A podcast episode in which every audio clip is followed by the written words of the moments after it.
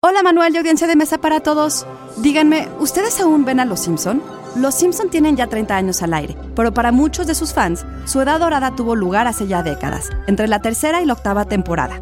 El propio Matt Groening ha dicho que sabríamos que los Simpson habían saltado el tiburón cuando presentaran un personaje como el Gran Gazoo de los Picapiedra, algo de lo que se burlan en el repertorio de refritos de los Simpson justo en la octava temporada. Pero, ¿qué es eso de saltar el tiburón? Psy Institute. Masterpiece Your Life. En inglés, la expresión jump the shark se refiere al punto en el que a los escritores se les han agotado las ideas y comienzan a recurrir a medidas desesperadas para mantener el interés de la audiencia. Look at that shark, Pops. Yeah.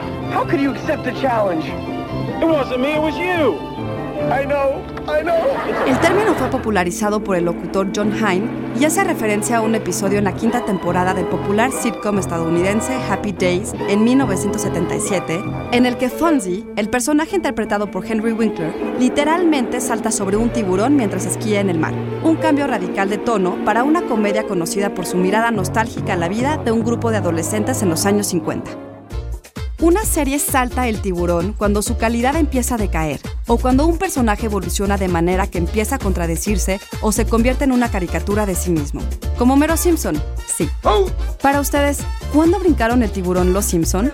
Idea original y guion de Antonio Camarillo. Yo soy Ana Goyenechea y nos escuchamos en la próxima cápsula SAE.